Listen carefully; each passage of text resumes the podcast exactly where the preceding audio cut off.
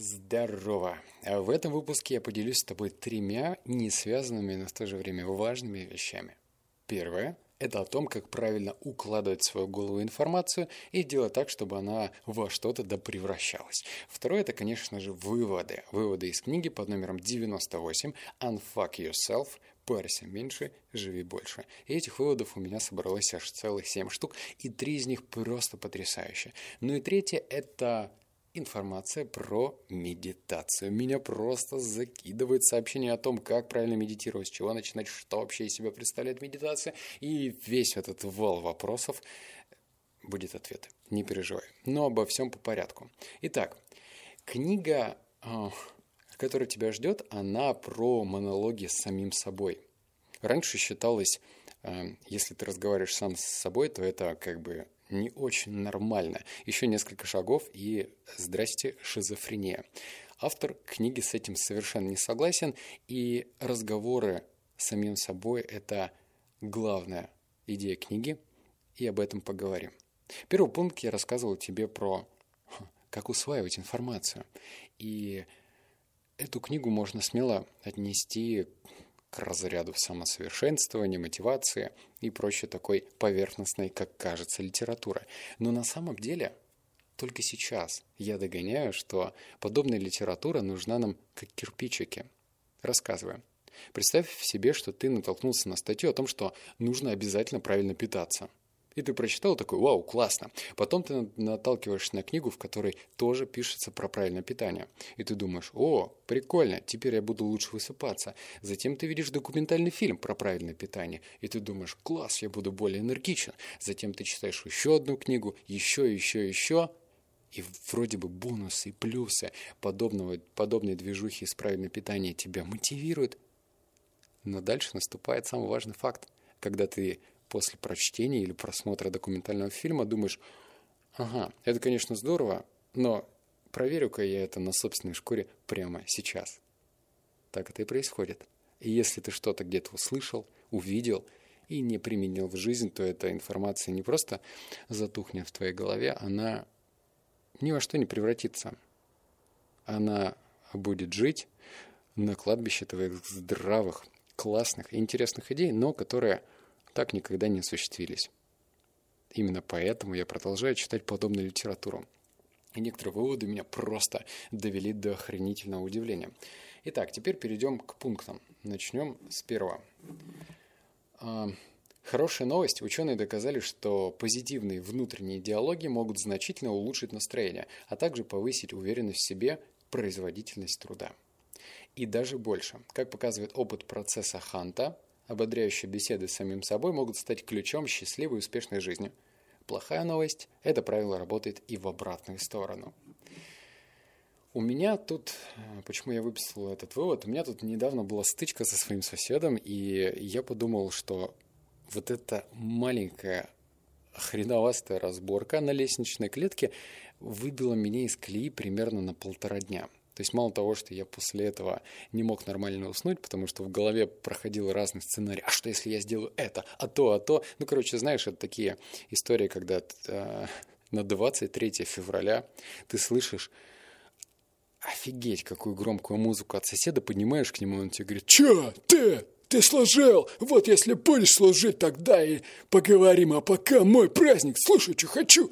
И ты вроде бы ну, как бы, диалога конструктивного тут точно не получится. Ну, в общем, слово за слово, это все грустно закончилось. Ну, в смысле, так себе. И я эту мысль прокручивал в голове полтора дня. И она меня не отпускала.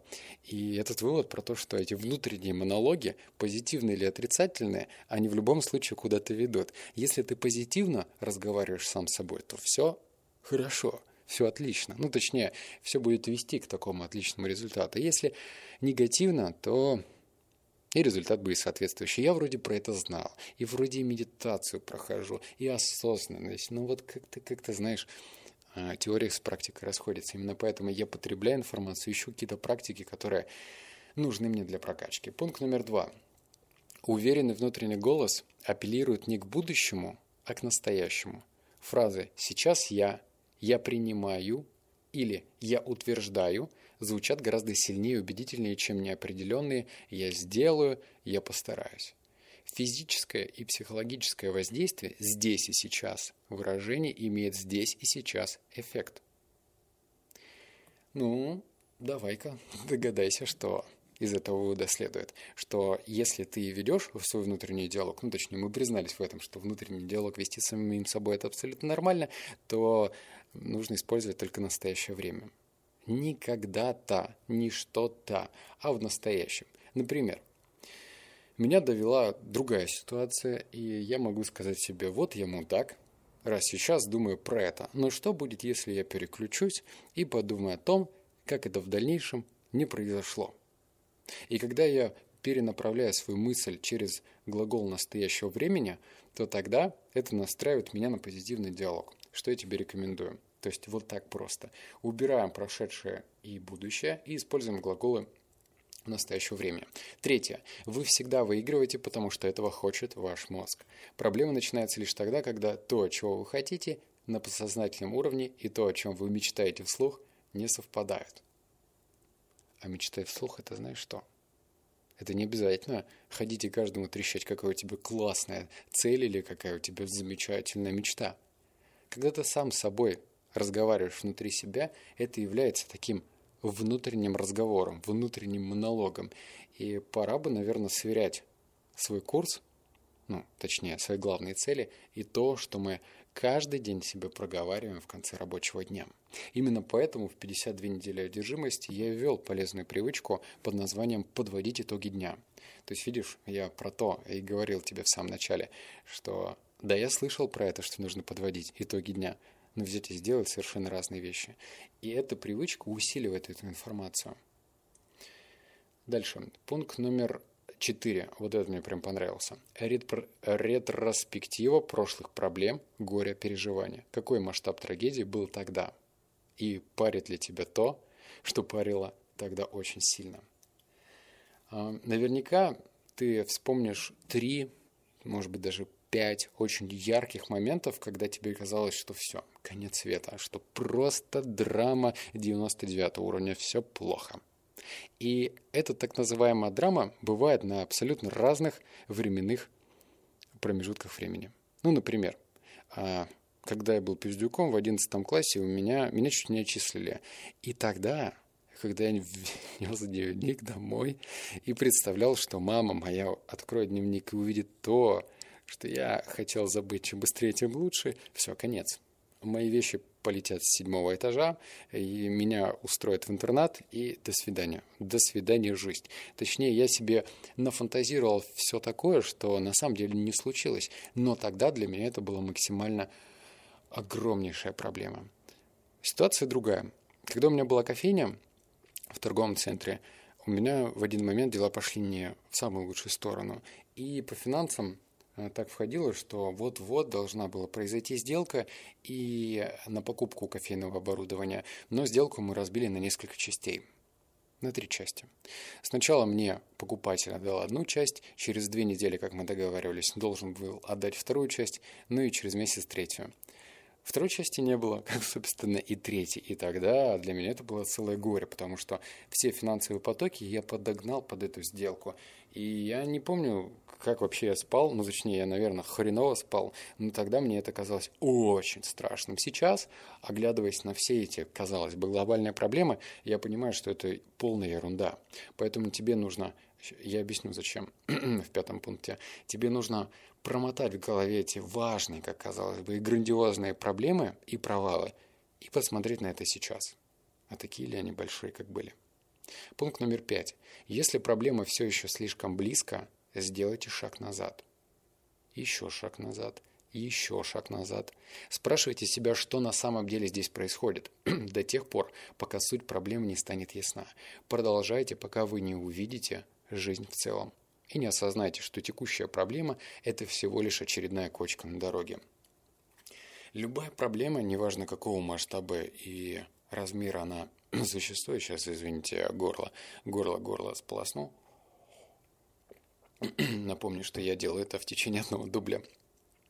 Любая проблема при ближайшем рассмотрении окажется огромной и нереализуемые. Ну, точнее, мозг умеет придумывать разные страшилки, и это вызывает шерсть дыбом на затылке.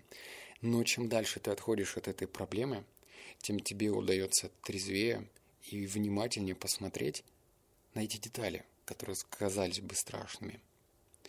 И если тебе, ну, допустим, смотри, опять же, с кофейным оборудованием, приведу аналогию.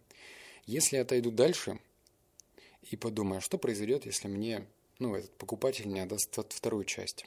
Окей, у меня будет недосдача денег, я не смогу там перекрыть аренду. Я отхожу еще дальше. А что произойдет, если не успею перекрыть аренду? Ага, со мной, наверное, там, не знаю, не подпишут следующий договор. Я отхожу еще дальше. И таким образом я дохожу до сути через отстранение. Поэтому если в данный момент тебе парит какая-то проблема, и тебе кажется она совершенно сложной, то постарайся отходить и задавать вопрос, а что произойдет если? И когда ты дойдешь до сути, то тогда проблема решится. Пункт номер шесть. Можно ли проверить, есть ли у вас скрытые ожидания? Да. Если вы испытываете разочарование, сожаление, обиду, подавленность, гнев или теряете терпение во многих ситуациях, они у вас есть. Если в некоторых ситуациях вы чувствуете себя не в своей тарелке, то поймите, если копнете глубоко, что реальность просто не соответствует сценарию, который вы разыграли в уме. Если вы недовольны своим браком, то вы просто видите разницу между тем, как все должно было быть, и тем, как все обернулось в реальности. А кто-то чувствует то же самое, но по поводу денег, веса или новой работы. Все и все наши проблемы точнее недовольство, связаны больше с завышенными ожиданиями.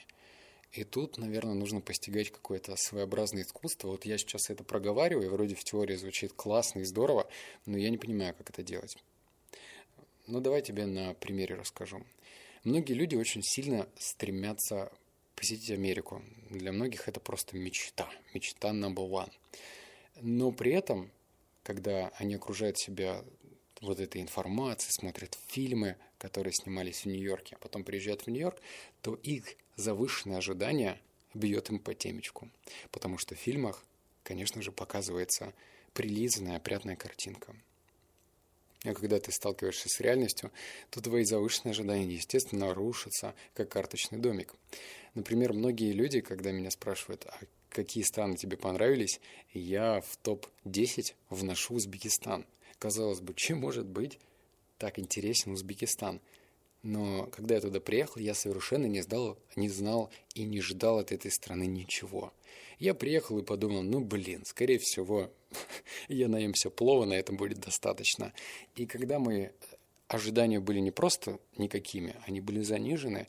Я очень сильно и приятно удивился, что вот так может произойти со мной. То есть, по сути, ничего не поменялось. Узбекистан каким был, таким и остался. Каким был я, таким я и остался. Поменялся мой настрой, поменялось мое ожидание. Пункт номер семь, последним, перед бонусным видео. Когда вы ничего не ждете, вы живете настоящим моментом. Вы не волнуетесь по поводу будущего и не переживайте насчет прошлого. Вы принимаете жизнь такой, какая она есть. Это не значит, что все устраивает или что вы согласны с несправедливостью. Это значит, что вы располагаете фактами и готовы с ними работать. Помните, если вы несете за что-то ответственность, вы можете это изменить. Иногда это единственный эффективный способ решить все ваши проблемы. Управляйте ими. Этот вывод про то, что если ты не можешь, нести ответственность за то будущее, которое тебя ждет. Ну, например, опять же, про, по аналогии с Узбекистаном. Я же не мог как-то приехать, прилететь и надеть какие-то специальные розовые очки, с помощью которых я буду смотреть на Узбекистан как-то иначе. Ну, никак я не мог. И эти внутренние хотелки, не хотелки, нравится, не нравится, зависели только от меня. Если что-то является на периферии моей ответственности, и я на это могу повлиять, то тогда нужно включать всю свою силу и стараться сделать максимум. А если не могу, нужно просто расслабиться и, как бы это странно ни звучало, течь по течению. Вот так. Это были семь выводов, а теперь по поводу медитации. И я вместе с командой сделали видео. Оно небольшое, по-моему, идет 15 минут, котором проводится эксперимент, что происходит с человеком, если он медитирует 7 дней. Просто 7 дней, без опыта. И очень странно, потому что, например, я медитировал с 10 минут, а сейчас медитирую 15 минут в день. Автор рассказывает потом, что он медитировал час, а потом делится своим результатом, как поменялась его жизнь и как она менялась в течение этих дней, какие проблемы были, что он испытывал и так далее. Если ты находишься в поисках осознанности и думаешь, где бы искать что-то новое для развития, то рекомендую начать с медитации. Ссылку на этот ролик ты увидишь э, в описании этого сообщения. То есть там прям ну, должно как-то подсвечиваться. Либо есть кнопка «Обсудить выпуск». Вот как только ты на нее нажмешь, обязательно напиши, насколько тебе понравился этот подкаст. Или, например, понравилось видео про медитацию, о которой ты узнал только сейчас. Я буду рад почитать твои комментарии, и спасибо, что ты тоже активен. Вот. Буду радовать тебя следующим подкастом. Обнял, поцеловал, заплакал. Пока.